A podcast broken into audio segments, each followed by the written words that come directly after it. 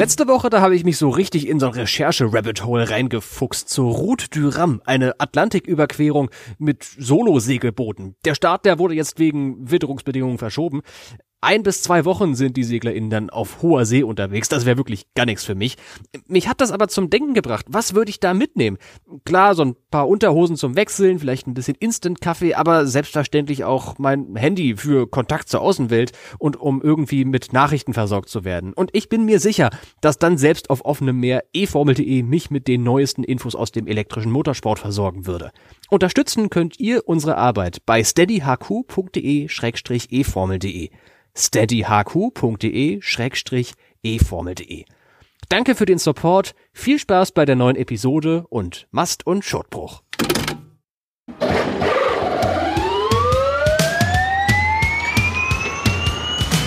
Grüße, Freunde des Rennsports, herzlich willkommen im E-Pod von eFormel.de, dem Insider-Podcast aus der Welt des elektrischen Motorsports. Deutsche Unterstützung für Maserati. Ab 2023 fährt Maximilian Günther für die italienische Marke mit dem Dreizack. Wie erfolgsversprechend ist diese Paarung für das erste Gen 3 Jahr? Und die FIA will im nächsten Jahr nun doch keine Schnellladeboxenstops einführen. Wie es dazu kam und noch viel mehr besprechen wir in dieser Episode. Mein Name ist Tobi Blum. Viel Spaß beim Hören.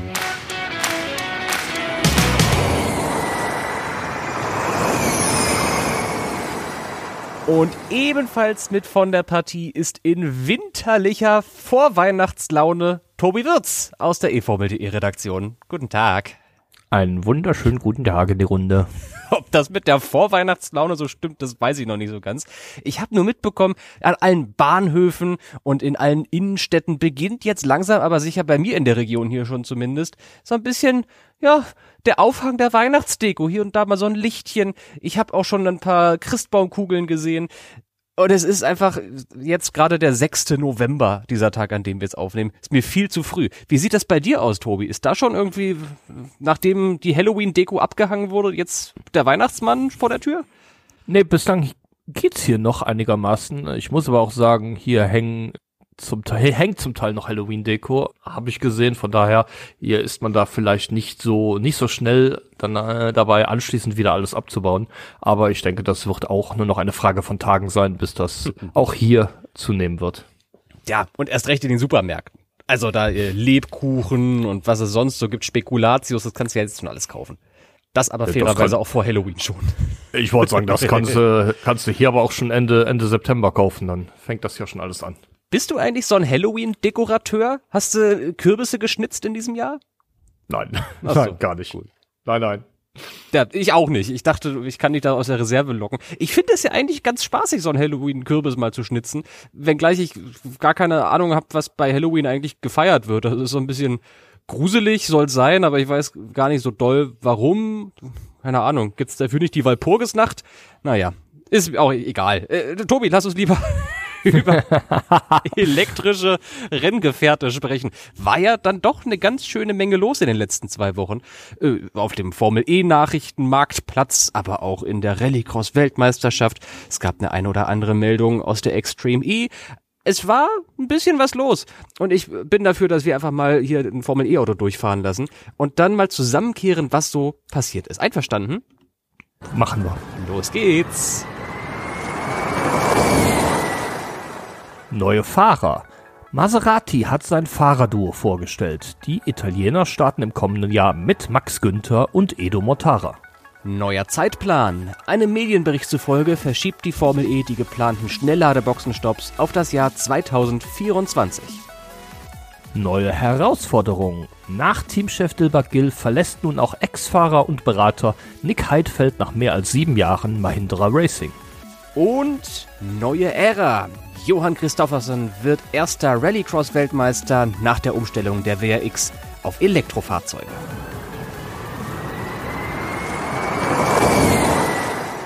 Gerade haben wir es gehört, die Maserati-Puzzleteile kommen langsam aber sicher zusammen. Erstmal hat der Dreizack sich den Einsatzpartner MSG geholt, ehemals bekannt als Venturi Racing. Dann kam Teamchef James Rossiter dazu und nun auch endlich die Fahrerpaarung. Der Abgang von Nick de Vries hat dem Team ja den ein oder anderen Kopfschmerz bereitet, Tobi. wer ist denn jetzt die Alternativlösung? Ja, das dürfte unsere HörerInnen besonders freuen. Der äh, neue Maserati-Fahrer ist nämlich Max Günther, der hm. damit dritte Deutsche im Fahrerfeld. Schwarz-Rot-Gold bei Maserati also. Der war ja, ich habe gerade so den der Fries einfach vorausgesetzt. Da haben wir auch im Podcast schon drüber gesprochen, aber der war ja eigentlich vorgesehen und hatte schon einen Vertrag, aber halt mit einer Ausstiegsklausel, die dann gezogen wurde. Jetzt ist der Niederländer auf dem Weg in die selbsternannte Königsklasse und Max Günther war im letzten Jahr noch bei Nissan Edams und wir haben dann allerdings kurz nach der Saison vermelden können, dass er das Team definitiv verlassen wird. Und jetzt kommt er bei Maserati unter. Ist das eine gute Wahl deiner Meinung nach? Also es ist auf jeden Fall eine Wahl mit Zukunftspotenzial. Max Günther ist, äh, obwohl er schon einiges an Formel E-Erfahrung hat, noch sehr jung. Ist auch durchaus, wie gesagt, erfahren in der Formel E, hat mit BMW damals ja auch schon drei Rennen gewinnen können. Ist jetzt dann seine fünfte Formel E-Saison, in die er, die er startet. Ähm, und ähm, ja, ich denke, auch wenn es im, im Rennen vielleicht nicht ganz so gut ausgesehen hat in der abgelaufenen Saison, im Qualifying war er mit äh, Sebastian Buemi auf Augenhöhe. Ja, es ist wirklich spannend. Ich finde die Causa Max Günther, ich finde den total toll. Den hatten wir ja auch mal hier im Podcast zu Gast. War das Episode 100 oder so?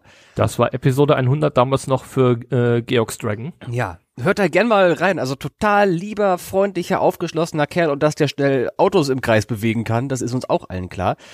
Die Sache ist nur, letztes Jahr bei Nissan Edams war es nicht so gut, außer halt im Qualifying. Und das Erinnerungsvermögen im Motorsport ist immer relativ kurz. Ja, irgendwie in der Bilanz stehen drei Formel E-Siege, aber das letzte Jahr, so die direkte Vergangenheit, sieht jetzt nicht so gut aus. In der Gesamtabrechnung hat er mit 6 zu 30 Punkten gegen Buemi verloren. Bei 16 Rennen 2022 wurde er 13 Mal von Buemi geschlagen. Und ich bin der Meinung, dass das jetzt das Jahr sein muss für Günther, in dem er zeigen muss, dass das nur so eine Ausnahme war bei Nissan Edams und dass es am Fahrzeug lag, beziehungsweise an der mangelnden Zuverlässigkeit vom Nissan-Paket und nicht unbedingt an ihm. Wie denkst du darüber, Tobi? Ist das so ein, ist das, wie wichtig ist dieses Jahr für Max Günther bei Maserati? Max Günther hat äh, seine Qualitäten gezeigt bei BMW, hatte da auch äh, seinen Teamkollegen Alex Sims nachher deutlich im Griff. Aber ähm, wie du schon sagtest, das Jahr bei Nissan war nur sehr, sehr bedingt als echte Eigenwerbung tauglich. Und das ist jetzt äh, kommt die die Stunde der Wahrheit oder das Jahr der Wahrheit. Jetzt muss er tatsächlich bei Maserati zeigen, dass die Vorschusslorbeeren, die man da in ihn gesetzt hatte, auch gerechtfertigt sind. Und ähm, ich denke, er wird allerdings eine relativ relativ schwierige Aufgabe haben, denn ja, sein Teamkollege ist ein durchaus schneller Mann. Richtig. Edo Mortara, einer, der das Team in- und auswendig kennt, na klar, das hieß in den letzten Jahren Venturi und jetzt MSG, aber es ist ja die gleiche Truppe, es sind die gleichen MechanikerInnen, das ist das gleiche, nicht die gleiche Teamführung unbedingt, wie gesagt, der Teamchef ist neu, aber Edo Mortara ist einfach eine Bank in der Formel E und überhaupt auch auf Straßenkursen, ne? Mr. Macau, zehn Rennen da gewonnen auf diesem legendären Straßenkurs, siebenmal als Gesamtsieger, der ist einfach absurd schnell, dieser Edo Mortara, und ist im letzten Jahr schließlich Gesamtdritter geworden in der Formel E, nicht wahr? Ja, und ähm, äh, ja, davor war er sogar Vize-Weltmeister, ja. Gut, Edo Matara, die, wir, wir, wir kennen ihn alle aus der Formel E, aber nichtsdestotrotz nochmal ganz kurz dran erinnert, vor seiner Formel E-Zeit war er vor, 2010 Formel 3 Champion. Da hat er einen gewissen Marco Wittmann und auch einen kaum bekannten finnischen Rennfahrer mit dem Namen Valtteri Bottas geschlagen. Oh. In, der in der DTM ist er anschließend viele Jahre gefahren, war da Vizemeister 2016 und äh, seit 2017 dann in der Formel E, wie du schon sagtest, bei Venturi, kennt das Team in- und auswendig, hat sich da insbesondere seitdem das Team von Susi Wolf geleitet wurde und auf Mercedes-Motoren gewechselt hat, als absoluter Spitzenfahrer etabliert hat sechs Rennsiege geholt in seinen 63 Rennen, stand 13 Mal auf dem Podium, 383 Punkte insgesamt. Beeindruckende, beeindruckende Zahlen, die er da in den letzten Jahren zusammenbekommen hat. Und äh, ja, kleine Bemerkung andere ist aktuell der einzige Formel E-Fahrer, der sein letztes Rennen in der äh, Rennserie gewonnen hat. ja, das letzte der letzten Saison, ne? genau, richtig. Ähm, von daher, er ist eine Bank und da wird sich tatsächlich zeigen, wie gut Max Günther denn, denn nun wirklich ist. Wie viele, äh, kannst du jetzt fünf Sterne vergeben? an diese Fahrerpaarung. Wie viele Sterne ist Maserati dir wert? So einfach Vier. nur auf dem Papier. Vier Sterne. Das Ja. ist schon ganz gut. Und ich glaube, ich würde da sogar auch mitgehen. Denn wir haben jetzt beide in, in höchsten Tönen gelobt. Sowohl Max Günther als auch Edo Mortara sind herausragende Rennfahrer. Witzigerweise auch, da denke ich so ein bisschen an die Andretti-Fahrerpaarung mit Lotterer und Dennis. Zwei verschiedene Rennfahrergenerationen, ne? Ohne jetzt Edo Mortara hohes und fortgeschrittenes Alter unterstellen zu wollen.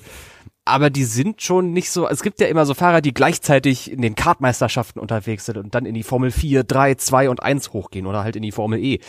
Und ich glaube nicht, dass Mortara und Günther jemals gemeinsam Kart gefahren sind in ihrer Jugend. Das halte ich auch für sehr unwahrscheinlich. Aber ich glaube, es passt trotzdem gut zusammen bei den beiden. Es kann was werden. Ja, aus, äh, aus, aus Sicht eines Journalisten mit Sicherheit. Es sind ja, gehören beide mit zu den, zu den angenehmsten Gesprächspartnern, die man auch, auch da im Paddock hat. Das sowieso. Ja, ja, sowieso. Aber auch sehr unterschiedliche Typen, insbesondere was die, was die Vorbereitung vor dem Rennen angeht. Ja, äh, im Grid. Ja, kann ich jetzt mal, mal berichten. Da gab es sich tatsächlich einmal in Berlin, dass ja, Max Günther überhaupt nicht, nicht ansprechbar war, weil er so im Fokus, so im Tunnel war, dass er alles um sich herum komplett ausgeblendet hat. Und ähm, Edo Mortara hingegen, der, der scherzte dann auch noch, auch noch rum mit seinen Ingenieuren und auch mit den, mit den Journalisten, die da im der Startaufstellung waren. Das war schon ein ziemlich großer Gegensatz, fand ich. Wie würdest du das denn machen? Stell dir vor, Formel E Saisonfinale, du kämpfst um den Titel. Scherzt du rum oder fokussierst du dich und lehnst dich an die Streckenbegrenzung? Ich habe keine Ahnung. Das, äh, ich glaube, das ist, äh, es ist, ist nicht meine, meine Kernkompetenz und da will ich mich auch nicht in irgendeiner Form festlegen, weil ich kann es echt nicht sagen, wie, inwieweit mich das dann betreffen würde in der Form. Daher, äh, keine Ahnung. Aber wie gesagt, es ist, es ist, ist mir damals schon aufgefallen, dass die beiden doch extrem unterschiedlich da reagiert haben und die jetzt als Teamkollegen zu haben, ich finde es eine interessante Mischung. Es sind beide allerdings, und das eint sie dann wieder, sehr saubere Arbeiter, wie ich es immer wahrgenommen habe. Ich denke, das liegt einerseits an der Erfahrung aus den ersten Jahren, aus der Jugend im Motorsport, aber vielleicht bei Max Günther auch an der Arbeitsweise bei BMW damals. Das war ja auch einigermaßen, also nicht so klinisch, wie es bei Mercedes war, aber ich glaube, in der Vorbereitung lassen die sehr, sehr wenig auf dem Tisch auf so ein Rennwochenende. Und das könnte Maserati erfolgreich machen aber halt nur auf dem Papier. Und jetzt bremse ich die ganze Euphorie wieder ein bisschen ein mit dem nächsten Satz. Aber keiner hat ja eine Ahnung, wie das Kräfteverhältnis im nächsten Jahr tatsächlich sein wird. Fahrerisch Top-Paarung. Aber wie gut jetzt dieser Maserati-Antriebsstrang wird, der ja eigentlich auch nur ein verkleideter DS-Antriebsstrang ist, mit eigener entwickelter Software aus Italien, das weiß noch keiner. Und das weiß auch bis zu den Vorsaison-Testfahrten in Valencia in ein paar Wochen keiner. Das weiß auch bis zum freien Training in Mexiko keiner. Ich glaube, vielleicht kann man ja auch so Long Runs, falls es sowas im Formel E-Training überhaupt gibt, und der Qualifying Pace aus Mexiko dann ein bisschen was zusammenstückeln. Aber wie gut Maserati tatsächlich sein wird, das wird die Zeit zeigen. Die Fahrerpaarung hat es auf jeden Fall drauf. Tobi, weißt du noch die letzte Episode? Da haben wir so ein bisschen über den Weltmotorsportrat geredet und die Sitzung, die da stattgefunden hat, wo so ein bisschen auf was zur Formel E beschlossen wurde. Da gab es den neuen Rennkalender und wir waren beide so ein bisschen verwundert darüber, dass ein sportliches Reglement nicht bekannt gegeben wurde. Damit hatten wir eigentlich gerechnet. Und jetzt ist mir zu Ohren gekommen, wissen wir zum Teil, woran das lag. Warum hat der WMSC dieses sportliche Reglement noch nicht festgezurrt? Ja, der Hintergrund äh, dahinter scheint ähm, wohl zu sein, dass es ein Problem gibt, dass das sportliche Reglement doch nicht ganz so aussehen wird, wie wir das gedacht haben. Nämlich sollen angeblich die Schnellladeboxenstops in der kommenden Saison doch nicht Einzug in den Formel E Rennsport halten. Hintergrund ist, ähm, die Hersteller testen ja schon seit Monaten ihre Gen 3 Autos und da gab es im Sommer schon die ersten Berichte darüber, dass es Probleme gab, und zwar Schwierigkeiten mit den Einheitsbatterien, die äh, Williams äh, oder WAE, Williams Advanced Engineering, heißt die Firma, ähm, in der kommenden Generation zur Verfügung stellt. Da haben wir auch hier im Podcast schon mal drüber gesprochen. Es scheint so zu sein, dass insbesondere bei Vibrationen im Auto, zum Beispiel bei Bodenwellen oder dem Überfahren von Randsteinen, die Akkus ähm, in einen ja, sogenannten Schutzmodus schalten und ähm, dann das Auto quasi auf der Strecke stehen bleibt. Das ist ein technisches Problem, das ähm, ziemlich überraschend kam für den Batteriehersteller und wo Williams demzufolge hat dran arbeiten müssen und man hat ein neues Batteriemodul entwickelt, wo die Probleme, die ihre Ursache in der Batteriezelltechnologie haben sollen, die verwendet wird, nicht mehr auftreten. Das hat allerdings zu zeitlichen Verzögerungen geführt und so kommt es, dass das Regelwerk immer noch nicht abgesegnet ist, obwohl eigentlich äh, laut äh, Terminplan in, diese, in, der, in dieser Woche die Homologation der Antriebe stattfinden sollen. Und ähm, ja, das ist ein massives Problem, das dafür gesorgt hat, dass die Schnellladeboxen-Stops nicht so oft getestet werden konnten, wie man das als notwendig erachtet. Und vor, vor allem das ist es, ne? Also du kannst natürlich auch mit dem neuen Modul Schnellladeboxen-Stops machen. Und dass es sicher ist, da bin ich auch von überzeugt, weil sonst würde Williams beziehungsweise das Tochterunternehmen nicht die Batterien final an die Hersteller ausliefern. Das kann ich mir nicht vorstellen, dass es nicht sicher ist. Aber so ein Technikpaket wird immer aufs Rennformat zugeschnitten. Und die Batterien mit diesem neuen Modul können nicht ausreichend auf die Zuverlässigkeit getestet werden. Es ist, glaube ich, weniger so ein Sicherheitsaspekt als so ein Zuverlässigkeitsding. Und das wäre total blöd, wenn du jetzt schon das Rennformat festlegst und dann optimistisch sagst, ach, das klappt schon mit den Schnellladerboxen-Stops, das aber vorher nicht ausgiebig genug getestet hast und nicht sicher sein kannst, dass es zuverlässig ist. Weil das wäre ja. ja noch ein viel größerer Fail, wenn die Formel E großspurig ankündigt, ja, wir machen Schnellladeboxen-Stops, wir sind äh, top of the pops bei der Technologie, wir schreiten voran mit allen unseren Innovationen und dann gehen die Autos bei schneller der Boxenstopps kaputt, weil die Batterien mit den neuen Modulen das nicht abkönnen.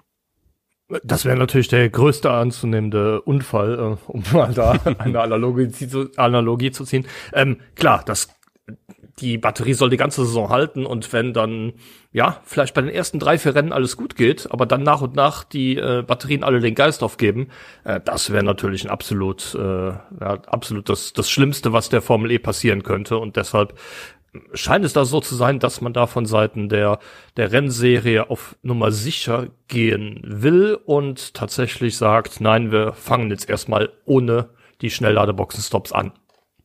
Und ein weiterer Faktor ist natürlich auch die Lieferzeit von Bauteilen. Das ist ja sowieso im Motorsport wie auch in der Industrie sonst ein Problem, dass es einfach dauert, bis Teile irgendwo ankommen. Und diese neuen Batteriemodule müssen alle an die Konstrukteure in mehrfacher Form ausgeliefert werden. Das braucht alles Zeit. Und ich frage mich, genauso wie viele Konstrukteure sich auch fragen, ob das genügend Zeit ist, bis zum Saisonstart. Denn der ist ja auch quasi gleich um die Ecke. Zwei Monate sind's noch, dann soll's losgehen mit den Gen 3 Fahrzeugen. Und das ist einfach alles so ein bisschen, so ein bisschen eng getaktet jetzt nach diesem spät auftretenden Batterieproblem muss hinter den Kulissen einigermaßen dramatisch gewesen sein. Jetzt könnte man sich aber fragen, Tobi, warum startet man die Saison dann nicht ohne Boxenstopps, weil man sagt, ja, wir können nicht sicherstellen, dass alles zuverlässig ist, sammelt dann in den ersten Rennen Daten über die Batterie, weil das wird ja aufgezeichnet, auch Zuverlässigkeitsdaten werden da aufgezeichnet und wenn man sich dann irgendwann sicher ist, ja, das Ding funktioniert, führt man die Schnelllader-Boxenstopps mitten im Jahr ein. Ist das nicht auch eine Option? Boah, grundsätzlich wäre das aus Sicht der, der Rennserie eine Option, aber da muss man sagen, dass da die, die großen Hersteller sich querstellen und sagen, wir wollen in der, Form, in der Formel E Weltmeisterschaft keine Saison haben, wo wir für die ersten drei Rennen so ein Reglement haben, für die nächsten drei Rennen ein anderes und am Ende wird es dann nochmal angepasst, sondern äh, tatsächlich ist es so, dass man da unter anderem bei Porsche ziemlich drauf drängt und sagt, ähm, dass man als Profimeisterschaft tatsächlich ein stabiles Reglement haben will und nicht mitten im Jahr das sportliche Regelwerk ändern könne. Aber wir wissen auch, äh, wenn sie es nicht äh, offen sagen, dass ähm, Porsche da nicht die einzigen Hersteller, äh, nicht der einzige Hersteller ist, bei dem diese Meinung vorherrscht. Da äh, sind hinter den Kulissen mehrere Hersteller, die explizit darauf drängen, dass das nicht während der Saison geändert werden kann. Ist auch, glaube ich, richtig so. Vielleicht ist das der Allmann, der irgendwie aus mir spricht und sagt, es gibt eine Regel, da muss man sich dran halten. Und wenn wir einmal was beschließen, dann muss es für die ganze Saison gelten. Aber ich finde das auch richtig, das dann lieber vernünftig zu machen, einen Schritt nach dem nächsten zu gehen und nicht nochmal zwischendrin irgendwie tippeln und nochmal stolpern dabei am besten Fall, sondern dann lieber jetzt das erste Gen 3 Jahr leider ohne Schnellladeboxenstopps machen und das dafür dann vernünftig, sicher und zuverlässig ab der Saison 2023-24, Saison 10 der Formel E einzuführen ist auch okay. Ist wie gesagt nicht die Ideallösung, nicht das, was sich die FIA gewünscht hat, nicht das, was sich die Formel E gewünscht hat, nicht das, was sich die Hersteller der Formel E gewünscht haben. Aber es ist die bessere Lösung, als mitten im Jahr das Regelwerk anzupassen, weil es ja dann vielleicht doch geht. Und nee, ich glaube, nehmt euch lieber dafür Zeit und macht das sicher und zuverlässig. Und dann können wir ab nächstem beziehungsweise übernächstem Jahr Schnellladerboxenstopps haben.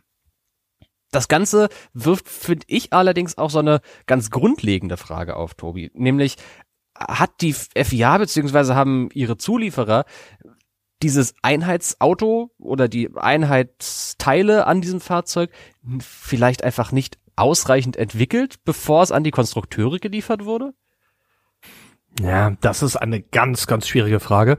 Man muss natürlich bedenken, ähm, das, ähm, das Technikpaket des Gen 3 Autos wurde schon vor, ja, ich sag mal, gut drei Jahren zusammengezimmert. Mhm. Damals war klar, was man haben will. Dann hatten wir eine Pandemie. Dann haben wir jetzt auch ähm, eine äh, militärische Spezialoperation im osteuropäischen Bereich. Ähm, das sind natürlich Sachen, die man zu dem Zeitpunkt nicht erahnen konnte und die natürlich massive Einflüsse unter anderem auf Lieferketten haben, ähm, ja, auf das äh, Transportwesen und so weiter. Das sind natürlich äh, Faktoren, die zu dem Zeitpunkt keiner berücksichtigen konnte und die jetzt möglicherweise mit dafür verantwortlich sind, dass es da ein paar Kettenreaktionen gab, wodurch der komplette Zeitplan in Frage gestellt wurde und die Formel E hat ja reagiert. Man hätte ja eigentlich in diesem Jahr noch mit der Saison anfangen wollen, hat den Saisonstart allerdings schon auf Januar geschoben, weil man gesehen hat, dass es nicht darstellbar ist, dass es da Probleme gibt. Und ja, dann kam jetzt noch ein weiteres Problem dazu und das sorgt natürlich dafür, dass ähm, auch der Saisonfahrt, der Saisonstart möglicherweise in Frage gestellt würde, wenn man nicht äh, ähm, darauf verzichtet, die Schnellladerboxenstops im Regelwerk zu haben. Das ist äh, ein ganz schwieriges Thema, insbesondere weil der, der Zeitplan ja schon seit, seit Jahren eigentlich festgezogen war und ähm, aber man sieht, es kommt äh, oft anders, als man denkt. Es sind viele Sachen passiert, die damals keiner geahnt hat, keiner allkalkulieren konnte. Und da jetzt ähm, die Schuld so ein bisschen auf die FIA oder die Zulieferer zu schieben, ähm, weiß ich nicht, wäre ich, wär ich sehr vorsichtig, fände ich eventuell auch ein bisschen unfair. Man muss dazu halt wissen, dass das Gen 3 Fahrzeug natürlich in den letzten Jahren entwickelt wurde, aber dass von vornherein es geplant war, dass der, dass das Ende der Gen 3 Einheitsteilentwicklung sich überlappt mit der Gen 3 individuellen Antriebsstranglösungsentwicklungen der Hersteller. Das ist irgendwie im Wort schwer darzustellen. bräuchte, wir bräuchten einen Videopodcast, Tobi. Aber ja. es, das Gen 3 Auto war noch nicht total fertig, als die Hersteller mit den Antriebssträngen begonnen haben. Genau, richtig. Ähm, es war eigentlich zum etwas anders geplant, ähm, ja, aber auch das hat sich alles verzögert, so dass tatsächlich das Gen 3 Auto auch deutlich später ähm, erst äh, die ersten Testfahrten absolviert hat. Das, ich glaube, ist ja im Februar zum ersten Mal von Benoit Treloyer auf der Straße bewegt worden. Hätte eigentlich letztes Jahr im Oktober sein sollen. Mhm. mhm. Die alle vier Monate Testfahrten. ganze Menge, ne? Genau. Daher, ähm, wie gesagt, man kann froh sein, dass sie es tatsächlich jetzt hinbekommen haben, dass die, ähm, die auch die ganzen Kundenteams mittlerweile die Fahrzeuge haben. Audi hat das, äh, ne, Audi, ach sorry, Abt hat ja davor äh, Freudscher Versprecher. ja, genau.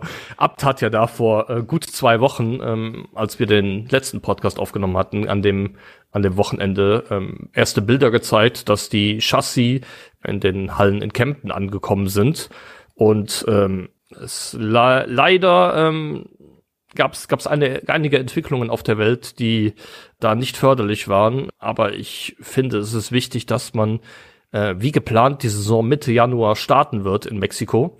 Und gut, dann wird man halt keine Schnellladerboxen-Stop im ersten Jahr haben. Äh, finde ich an der Stelle das kleinere Übel. Ich glaube auch, das Wichtige ist, dass das Gen 3 Auto fährt. Und das war ja bei den Testfahrten auch nicht immer der Fall. Inzwischen durch dieses neue Batteriemodul kommen die Gen 3 Fahrzeuge auch mit diesen kritischen Vibrationen zurecht. Es sind halt einfach alles so Dinge, die bei Entwicklung von Fahrzeugen immer auftreten. Das liegt jetzt nicht dran, dass es Elektroautos sind. Das tritt bei der Entwicklung von Formel 1 Boliden ganz genauso auf. Blöderweise ist dieser Fehler mit den Batterien halt sehr spät erst aufgetreten im Entwicklungsprozess. Deswegen wurde es am Ende dann doch ganz schön knapp nochmal. Ja, auf der anderen Seite, die Formel 1 hat die Einführung ihrer neuen äh, Boliden ja auch verschoben. Die äh, hätten ja schon 2021 fahren sollen, äh, sind dann aber 2022 erst gestartet. Ist ja genau das Gleiche. Ähm, das ist aber ein Schritt, den die Formel E definitiv nicht machen kann. Die kann nicht das Gen 3 Auto ähm, mal eben um eine Saison verschieben. Wie gesagt, der Saisonstart hat man jetzt um einen, anderthalb Monate verschoben. Und ähm, dann muss es da auch dann losgehen. Richtig, richtig wir bleiben am Thema natürlich gespannt dran. Und Tobi, du weißt es besser als ich. Wie viele Wochen sind es noch, bis das Gen 3 Auto erstmals öffentlich getestet wird in Valencia? Vier? Ja, es sind fünf. Es sind tatsächlich äh, fünf Wochen und zwei Tage. Wahnsinn. Also, äh, es geht auf die Crunch-Time zu. Wir bleiben natürlich dran für euch. Und jetzt gehen wir erstmal ran an Tobis Teleskop. Und das ist deine Rubrik. Das ist die E-Pod-Serie mit den besten Nebengeschichten aus der Formel E. Alles neu macht Gen 3. Zumindest bei Mahindra Racing. Nick Heidfeld verlässt das indische Team nach mehr als sieben Jahren, wie er jetzt bekannt gegeben hat. Der Deutsche war zunächst als Stammpilot, später dann als Test-, Reserve- und Entwicklungsfahrer sowie als Berater für das indische Team tätig. In seinem ersten Rennen für das Team holte er in Peking 2015 auch das erste Podiumsergebnis für Behinderer, was Heidfeld in Zukunft machen wird, ist derzeit noch nicht bekannt.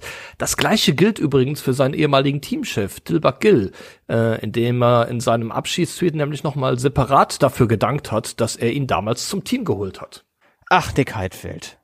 Das war so einfach ich glaube, für Deutschland und die Formel E eine sehr prägende Figur. Es gab Daniel Abt noch dabei, der die Formel E in Deutschland genauso, wenn nicht sogar noch mehr geprägt hat, aber einfach der Name Nick Heidfeld fährt in der Formel E oder dieser Satz. Ich glaube, das hat in der Anfangszeit der Serie viele Fans vor die Fernsehschirme geholt. Ja, gehe ich auch von aus und äh, ja, auch sein allererstes Formel E-Rennen, glaube ich, hat äh, mit dazu beigetragen, dass die Formel E dann doch sehr schnell relativ viel an Aufmerksamkeit bekommen hat. So ist es, so ist es. Und nun schreiten wir in die finale Rubrik unserer Episode. Das Grid Dummies Formel E Quiz ist E-Pod-HörerInnen natürlich seit geraumer Zeit bestens bekannt. Wir beide haben jeweils drei Fragen vorbereitet. Die stellen wir uns und dann gucken wir mal, wer mehr über den elektrischen Motorsport mitbekommen hat in den letzten zwei Wochen. Ich war in einer dieser zwei Wochen auf Reisen. Beziehungsweise an den beiden letzten Wochenenden war ich eigentlich unterwegs. Und am letzten. Ausreden. Nein, nein, nein, nein. Pass auf, das ist die Hinleitung zu meiner Frage, Tobi. War ich in okay. Lüneburg. Und zwar auf der Klimakonferenz, der Jugendklimakonferenz Elkoi und durfte da einen Vortrag halten über Klimaschutz und Motorsport und wie um alles in der Welt das denn vereinbar sein soll. Vielen Dank für die Einladung. Es war ein tierisch schönes Wochenende.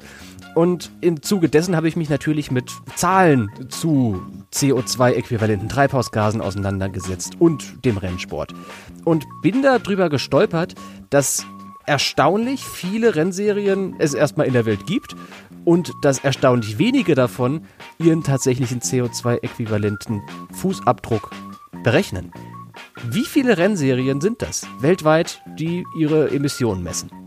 Ja, ich habe tatsächlich einen Artikel über diese Nachhaltigkeitsstudie der Motorsportserien oder den Sustainable Championship Index, wie er äh, auch genannt wird, geschrieben. Und daher kann ich dir sagen, dass ich auch äh, sehr überrascht war, wie viele es sind, nämlich eigentlich wie wenige es sind. Es sind nämlich ganze fünf.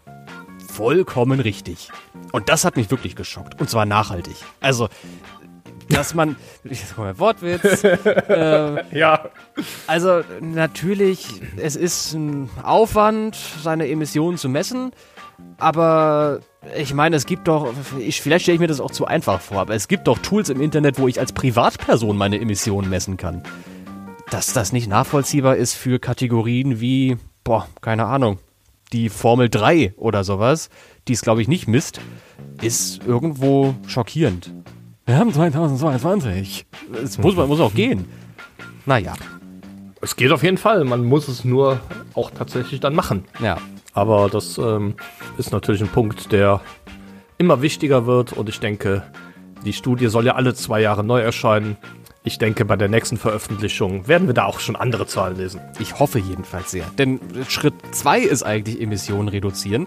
Schritt 1 ist erstmal messen, damit du weißt, Korrekt. welche Maßnahmen du treffen kannst, um Emissionen zu reduzieren. Also, liebe Motorsportserien, die ihr gerade alle zuhört, messt und untersucht und dann trefft Maßnahmen, um klimafreundlicher zu werden.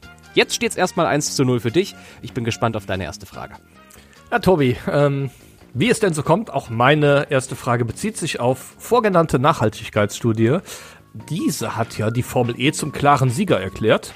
Auf den Plätzen 2 und 3 folgen die Formel 1 und die Motorrad-WM und damit auch zwei sehr große, allerdings nicht elektrische Rennserien.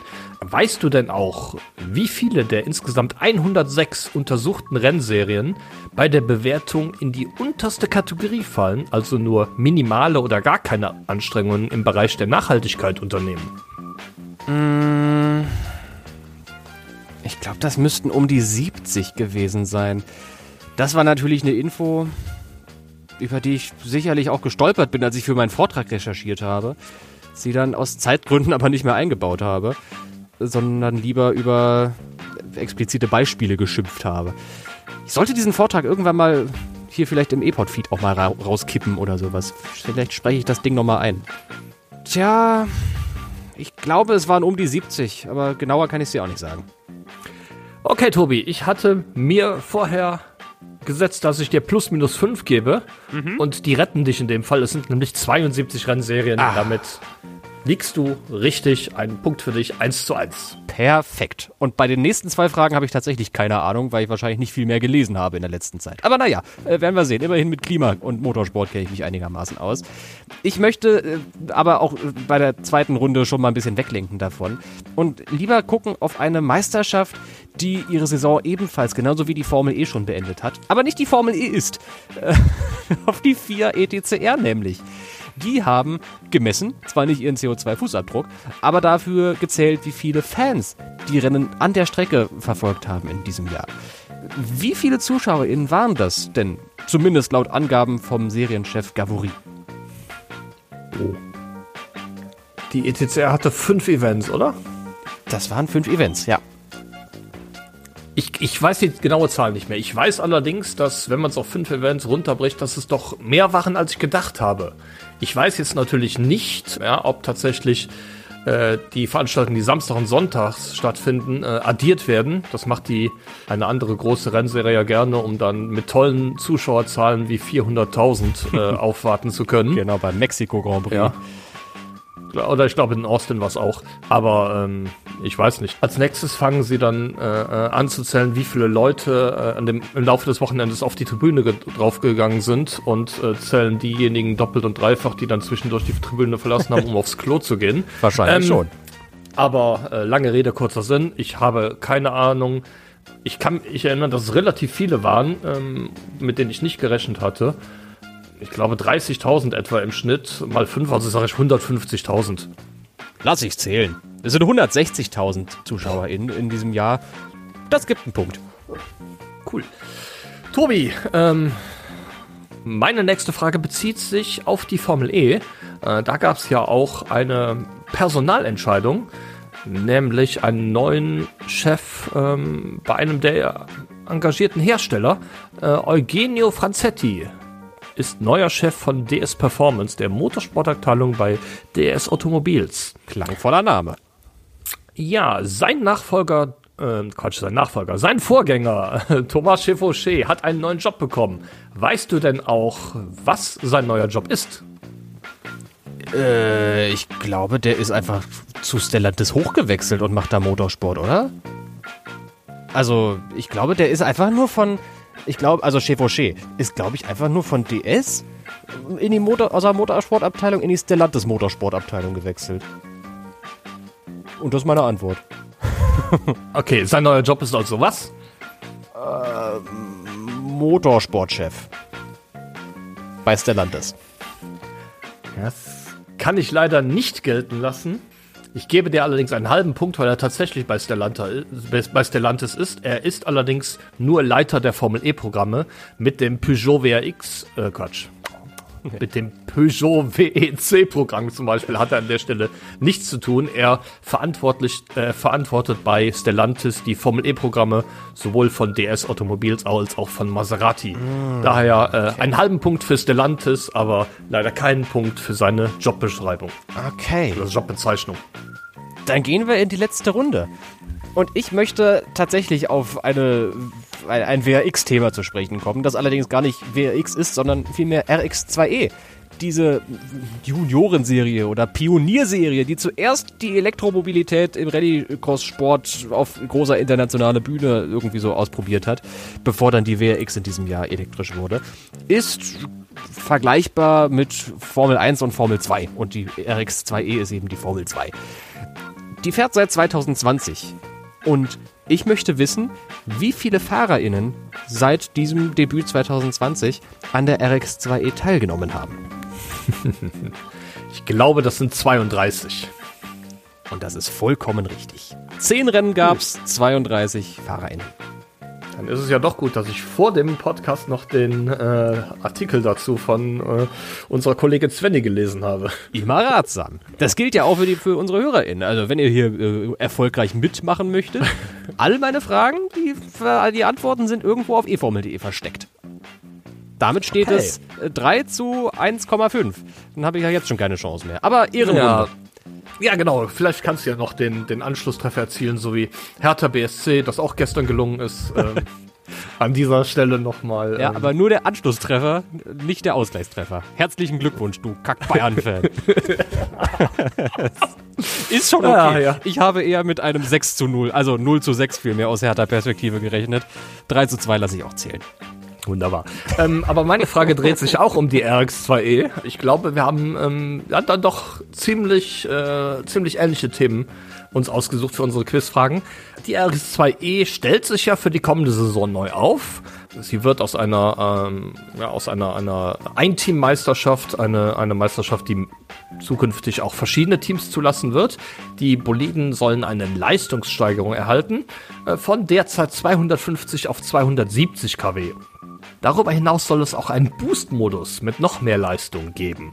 Kannst du mir denn sagen, wie viel Power die Fahrzeuge maximal in der dritten Saison der Serie abrufen können? Ich habe den Artikel ja auch gelesen, offensichtlich, für meine letzte Frage. Deswegen bin ich mir sehr sicher, dass es 350 Mäuse sind. 350 kW.